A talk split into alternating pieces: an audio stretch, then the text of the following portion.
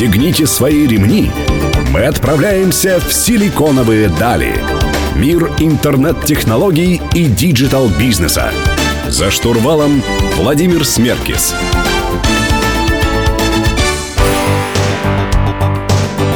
Добрый день, друзья. Сегодня среда. В эфире программа «Силиконовые дали» на Мегаполис 89,5 FM. Эм. В студии Владимир Смеркис. И сегодня мы разговариваем про телефонию, про телефоны. И у меня в гостях Алексей Авдеев, коммерческий директор Calltouch. Алексей, привет. Привет. Ну, сейчас вообще такая мода на автоматизацию, на ботов, на уменьшение количества шагов э, пользователя к совершению покупки или там регистрации в каком-то сервисе. Телефоны-то не умирают? Ты знаешь, э, мы вот года три назад переживали об этом, особенно когда часто общались с какими-то там в тот момент еще фондами, инвесторами, просто людьми с рынка. Все говорили то, что телефоны умирают, вот же мессенджеры, вот там заявки всякие, чат-боты, там, я не знаю, колбеки и так далее. А время показало то, что не умирают. По большому счету, там, телефония и, в принципе, количество обращений через телефон в коммерческие компании, оно со временем не то, что не падает, оно растет. И здесь можно говорить даже не про Россию скорее, а в целом по миру. Там в Штатах статистика подтверждается. Ты а? знаешь, извини, что тебя перебиваю. Mm-hmm. Я в Штатах был последний раз года три назад. Mm-hmm. И, ну, ездил на месяц, так сказать, мне повезло, можно сказать. И э, я пользовался различными там колл-центрами, звонил, чтобы выяснить, я звонил и в Apple, и mm-hmm. в э, компании, которые продают билеты. И у них э, автоматизация телефонов есть, да, соответственно, mm-hmm. распознавание голоса, переключение между функциями, вот э, номера кредитной карточки. Mm-hmm. Вот как у нас с этим? У нас с этим на самом деле довольно хорошо. Э, я лично не люблю такие штуки. То есть, ну, когда да, я звоню, конечно... например, в Аэрофлот и начинаю разговаривать с ботом, и при этом, как правило, у меня всегда, как у них есть несколько вариантов, я выбираю вариант. Другой вопрос, или я начинаю что-то говорить, ну, мне это не очень нравится, но технологически это все работает довольно хорошо. Мы сейчас очень близко работаем с технологиями распознавания речи, и, в принципе, в колл-центрах вот это вот э, распознавание речи, точность доходит до там 90-95%. То есть, в принципе, ты говоришь как э, с живым человеком. Вопрос только уже программы, насколько хорошо она настроена, там, насколько хорошо настроен алгоритм, чтобы он тебя понимал и отвечал тебе то, что ты хочешь. То есть вы в колл-таче не видите спада, вы видите рост, наоборот, телефонных э, переговоров. С чем это связано? Связано? То есть почему люди хотят все-таки иногда вживую что-то, ну, недоверие к информационным технологиям, информационным сервисам, которые предоставляют возможность касаться компании так или иначе? Здесь э, два момента один довольно банальный. Ну, то есть, если мы, э, если я хочу купить что-то дорогое, что-то важное, квартиру, машину, записаться в клинику, там, я не знаю, даже тур там куда-нибудь отдыхать, мне нужно, чтобы мне продали. То есть, в любом случае, я хочу доверие получить от того человека, у которого я буду покупать. И здесь голос, он влияет огромную роль. То есть, это либо личная встреча, либо это телефонный звонок. Как правило, это, конечно же, телефонный звонок. Второй момент, он э, оказался очень интересным и даже неожиданным. То есть, мы лично этого не прогнозировали.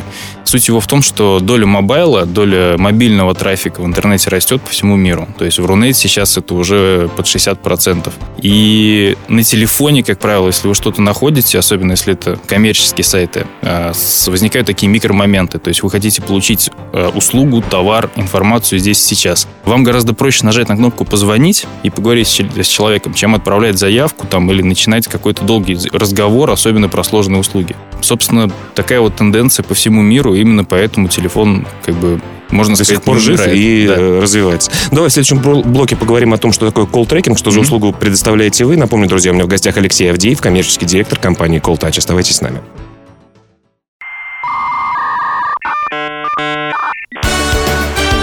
Силиконовые дали. За штурвалом Владимир Смеркис. Друзья, вы продолжаете слушать программу «Силиконовые дали». В студии по-прежнему Владимир Смеркис, и я беседую с Алексеем Авдеевым, коммерческим директором Calltouch. Расскажи, Алексей, что же за колл-трекинг такой? Э, многие предприниматели знают, кто-то уже пользуется. Я, если честно, даже э, пытался устанавливать, по-моему, пользовался какое-то время э, вашей системой. Что, что такое колл-трекинг?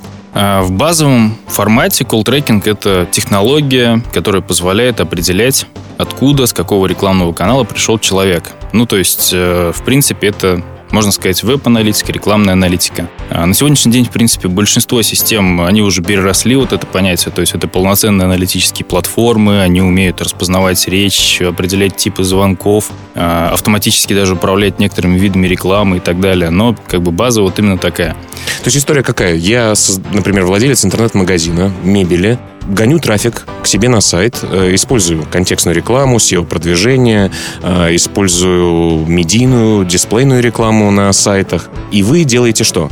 А здесь можно ответить э, как с точки зрения истории возникновения технологии. То есть началось все довольно давно, и я думаю, что ты и, возможно, другие предприниматели уже неумышленно использовали колл-трекинг, пробовали. Э, так называемый классический или статический колл-трекинг, он э, довольно простой. Я вешаю отдельный телефонный номер для рекламы на радио, отдельный телефонный номер я даю в объявлении в газете, отдельный, например, использую для всего интернета. И исходя из этого я понимаю, сколько у меня звонков было с каждого рекламного канала. То есть как бы укрупненно, если это небольшой бюджет или, там, грубо говоря, до 2012-2013 года, такой информации было достаточно. Того, сейчас... просто измерить, да? да чтобы Работает понять... реклама на радио или на телевидении лучше? Ну, мы сейчас такой сталкиваемся с ситуацией, как правило, например, э, в регионах. То есть нужно доказать, в принципе, клиенту, например, то, что интернет работает. Как бы Яндекс Директ, Google AdWords, ну, контекстная реклама, она дает действительно продажи. И вот поэтому возьмите один телефонный номер, повесьте, померите, сколько было звонков действительно. А я под разные группы объявлений, например, могу тоже подменять э, телефонные номера? Ну, вот здесь как раз вопрос э, уже современного формата. Он называется динамический колл-трекинг. А, как раз в 2013 году мы первые в России этот э, формат ввели. А, суть его заключается в том, что мы также за компанией закрепляем пул номеров. Например, там 10, 20, там за большими компаниями, например, 200 номеров.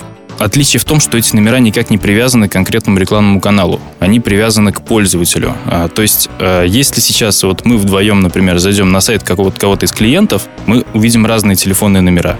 Соответственно, на сайте, грубо говоря, в пиковый момент может находиться, допустим, 20 человек, и все они видят разные номера. А, я зашел на сайт, система закрепила за мной номер, этот номер будет за мной висеть не вечно, он будет висеть за мной там, ну, как правило, от 10 там, до 40 минут. Этого времени достаточно, чтобы я позвонил по статистике. Если я звоню, система понимает то, что вот на конкретный звонок, вот на конкретный номер, точнее, на а, вот этот вот, а, вот именно конкретное время, там в 15-25, например, а, позвонил какой-то человек. За счет этого мы понимаем конкретную пользовательскую сессию. То есть мы находим человека в интернете, и мы понимаем, что он пришел там с Яндекс Директа по запросу купить квартиру в Балашихе. Был на этом сайте раньше уже там 4 раза, приходил с таких-то каналов. А, находится в Москве. Такой развернутую аналитику. Да, то есть мы получаем огромное количество информации и уже можем насчет, за счет этого выстраивать какую-то аналитику и принимать решения. Давай в следующем блоке поговорим о том, откуда вообще пришла к вам эта идея. Украли вы ее или придумали сами? Напомню, друзья, у меня в гостях Алексей Авдеев, а вы слушаете «Силиконовые дали» на Мегаполис 89 и 5 FM. Эм. Оставайтесь с нами.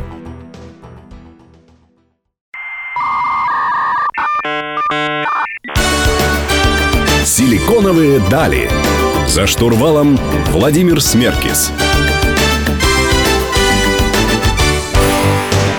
Друзья, вы продолжаете слушать программу «Силиконовые дали». В студии по-прежнему Владимир Смеркис. И у меня в гостях Алексей Авдеев, коммерческий директор компании Колтач. Алексей, возвращаясь к вопросу из предыдущего блока. А многие думают, э, предприниматели, которые к вам впервые приходят, наверняка задают вопросы. Вот человек зашел на сайт, увидел номер телефона, он не знает, динамический это телефон или постоянный номер компании. Вот он записал в записную книжку, а у меня с Колтачем потом закончился контракт. И что делать? Ну, это довольно частый вопрос, и чаще он на самом деле даже звучит так, что у меня красивый номер телефона, его все знают, как же так, то есть он у всех записан. Я не хочу никого расстраивать, но, к сожалению, никто не запоминает телефонные номера, если это, там, грубо говоря, не какая-то компания, с которой приходится коммуницировать ежедневно.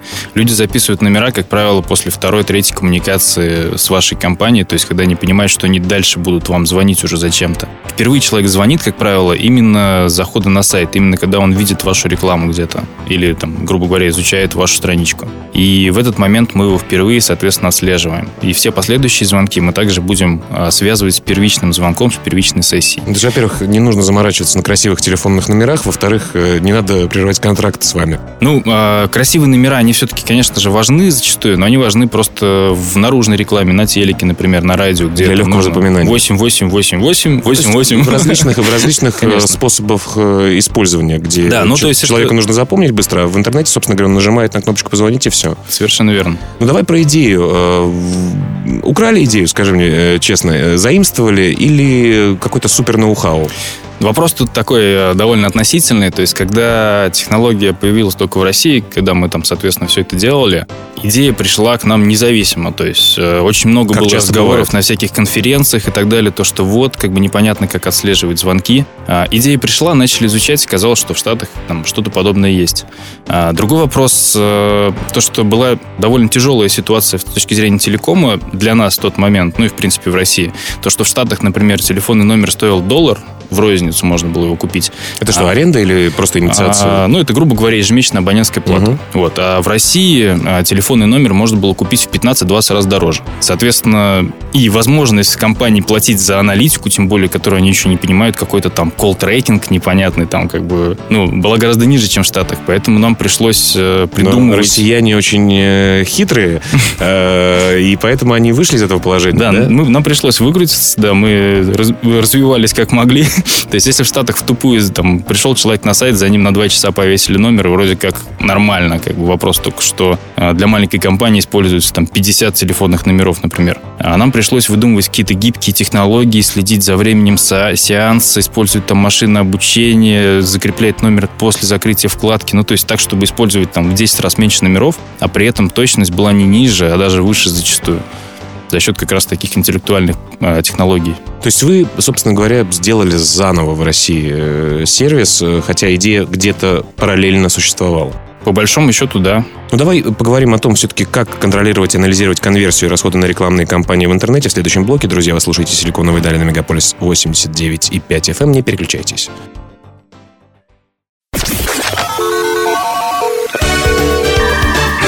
Пристегните свои ремни мы отправляемся в силиконовые дали. Мир интернет-технологий и диджитал-бизнеса. За штурвалом Владимир Смеркис. Друзья, вы продолжаете слушать программу «Силиконовые дали». В студии Владимир Смеркис. Я продолжаю беседу с Алексеем Авдеевым, коммерческим директором компании Calltouch. Э, Алексей, понятно, что за 4 минуты очень сложно будет сказать полностью о том, как анализировать и контролировать рекламные расходы э, на компании в интернете, но, тем не менее, основные вещи для тех, кто только приходит в эту сферу, в диджитал-среду. Ну, я начну, пожалуй, с такого вот э, примера то есть зачем вообще нужна аналитика, в принципе, зачем контролировать расходы. А, компании, которые к нам впервые подключаются, особенно которые тратят какие-то более-менее меняемые деньги там, на контекстную рекламу, ну пусть даже там 200-300 тысяч рублей, то есть для Москвы это, в принципе, там, немного. Они зачастую очень сильно удивляются, то, что запрос по какому-то ключевому слову, которое вроде как должно генерить продажи, и вот звонок по такому э, ключевому слову стоит, например, там 30 тысяч рублей. То есть компания тратит на маркетинг колоссальные деньги и даже не знает об этом контролировать Потом узнают, как... когда да, приходят к вам, начинают анализировать эту историю и просто узнают, что, оказывается, звонок в итоге им стоил тридцатку. Совершенно верно. А при этом, ну, то есть, пример недвижка, да, там у нас был, была история, самый дорогой звонок стоил 125 тысяч рублей по запросу военной ипотеки, если не ошибаюсь. Ну, то есть, как бы не значит, что этот запрос не работает. Вот в конкретном примере, в конкретной компании, при конкретном сезоне. Ну, ты клиенту скажи, если что, я готов самостоятельно им звонить по несколько раз в день. Какие деньги. И при этом представь себе то, что на линии еще с другой стороны сидит сидит э, менеджер где-то на объекте, у него как бы в принципе нет мотивации там хорошо отвечать на такой звонок, Некогда он может ответить. там уйти покурить, например, в этот момент. А, возвращаясь к вопросу, как анализировать конверсию, ну, а, здесь я бы пошел поэтапно. Основная проблема, с которой я сталкиваюсь часто, вот, когда общаюсь как раз с, клиентами, что э, люди хотят получить все и сразу. Э, мы пока что не хотим ничего менять э, до тех пор, пока у нас наша CRM-система не будет соединена с нашей аналитикой, и все это с колл-трекингом, и все это с 1С, и все это там, я не знаю, с каким-нибудь колл-центром еще, например. И в итоге так вот, ну, как проходят сказать, годы. проходят годы, да, утекают в трубу деньги. А, надо двигаться поэтапно. То есть, э, если вы еще, в принципе, не знаете, как бы, сколько у вас посещений на сайте, какой показатель отказов и, например, сколько в среднем стоит заявка, ну, то есть, э, действие человека на сайте, подключите стандартные системы аналитики, Яндекс Метрику, Google Analytics, э, посмотрите вебинар какой-нибудь. Но, в принципе, там все просто. После изучить, этого... изучить доступные методы аналитики, Конечно, которые есть да. на сайте. Вы создали бизнес, у вас есть сайт, посмотрите на статистику, куда ходят люди, сколько задерживаются, откуда уходят и так далее. Да, вы, вы, уже, да, вы уже, в принципе, поймете чаще всего, где у вас какие-то узкие места и что надо поменять. Колл-трекинг — это уже, пожалуй, следующий шаг. То есть, если у вас есть звонки, вы тратите деньги на рекламу, и вы понимаете то, что стандартными методами вы не решите проблему, тогда стоит уже задуматься о колл-трекинге. Он... Ну, а у вас есть такой срез по больнице? Сколько при подключении вашего сервиса, mm-hmm. например, удалось э, сэкономить э, людям бюджета? Здесь э, как раз такая вот тонкая грань, то, что э, есть компании, например, которые покупают колл-тач из-за того, что это мейнстрим, из-за того, что там в ряде тематик, где много звонков, там, недвижимость, автомедицина и так далее, без колл-трекинга как бы нельзя. Платят нам деньги, мы, мы рады. Но проблема в том, что ничего не меняется, то есть мы, грубо говоря, видим после этого статистику и понимаем то, что там звонок в среднем стоит, например, там 10 тысяч рублей, при этом маржинальность компании гораздо ниже, но при этом действия никакие не совершаются. Так глобально, если рассуждать, то при правильном подходе компании, у которой сейчас, э, скажем так, нет аналитики, можно, как правило, сэкономить там, ну, где-то в 2-3 раза стоимость э, привлечения обращения. В принципе, это вполне реальные цифры. Ну, думаю, что стоит задуматься многим. Э, давай в следующем блоке поговорим о том, как строить бюджет на рекламу интернет-бизнеса. Mm-hmm. Друзья, вы слушаете «Силиконовые дали», не переключайтесь.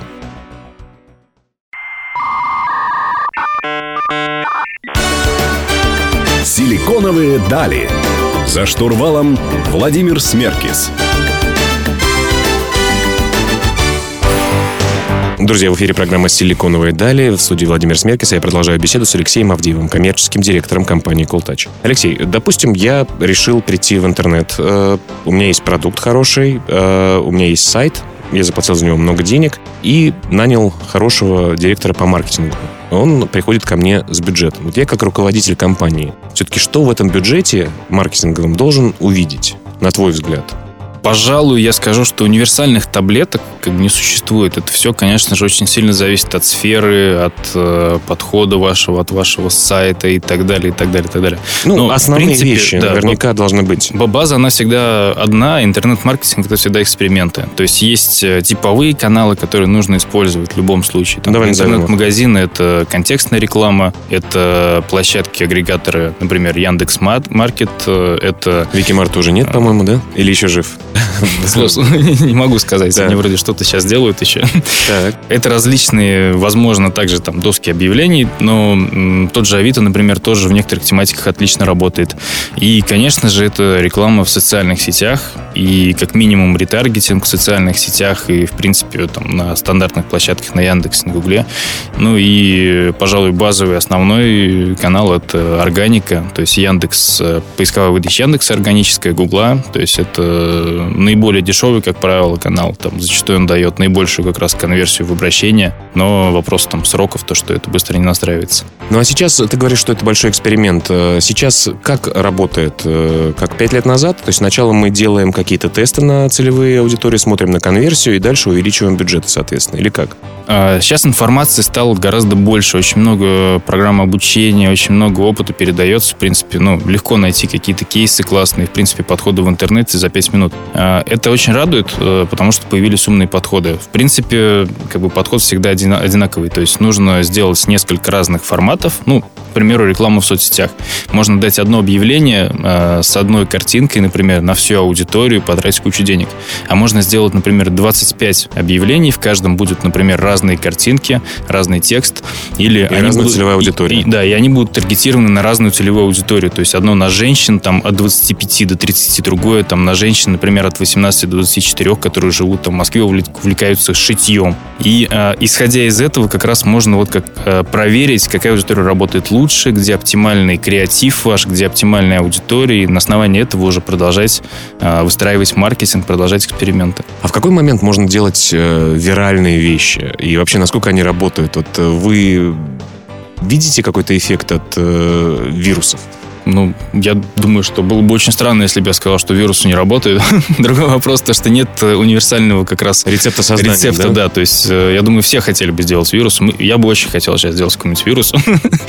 Но ну, неизвестно, как он зайдет. Это тоже такая удача большая, если Конечно, он заходит. да. Бывает то, что повезло и зашел, но, как правило, это все-таки кропотливая работа очень крутых специалистов. То есть, э, например, там, посев видео в YouTube, как бы это комплексная такая штука. Недостаточно просто сделать классный ролик, надо еще еще его там порекламировать у блогеров, э, запулить, причем. Да, запулить достаточно много денег на рекламу, причем хорошо настроенную, и каким-то образом придумать еще вирусную механику, чтобы люди делились этим роликом, например. Давай поговорим э, про будущее в следующем блоке завершающем, о том, э, к чему вы стремитесь в плане технологий. Друзья, вы слушаете «Силиконовые дали», не переключайтесь.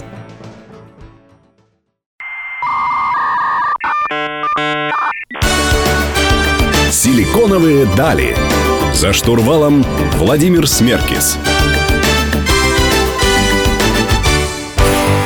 Друзья, вы слушаете завершающий блок программы «Силиконовые дали» с Алексеем Авдеевым, коммерческим директором Колтача студии Владимир Смеркис. Алексей, давай про будущее. Э, вы с точки зрения колтача, к чему стремитесь, какими вы будете там через несколько лет, какие технологические новинки вы готовите, и вообще аналитика будущего, она какая будет? Если года два назад, наверное, нам приходилось решать базовую проблему, то есть нужно было показать, откуда идут звонки, заявки, то есть чтобы люди поняли, какая реклама работает. Сейчас уже мы боремся, пожалуй, с рутиной. То есть э, проблема большая то, что процентов 80 времени любого маркетолога это создание отчетов, это Excel, это сводные таблички, куча там формул, то есть это довольно рутинно, сложно и на самом деле ну, как бы результат никакого не приносит. Результат приносит, по сути, анализ этих табличек и дальнейшее решение. Поэтому первое, что мы сейчас делаем, это, собственно, аналитическая платформа. То есть мы хотим, чтобы решение было принимать легко, чтобы, глядя в интерфейс, сразу было понятно, то, что вот это рекламный канал, вот эта вот а, группа ключевых слов в контекстной рекламе, например, работает хорошо. Ну, я так понимаю, она у вас уже какая-то аналитическая платформа была в, в каком-то виде? Конечно, да. Ну, на самом деле Вы мы ее буквально... докручиваете и делаете лучше. Мы буквально в марте сейчас обновили кабинет. Это прям вот то, над чем мы работали полтора года.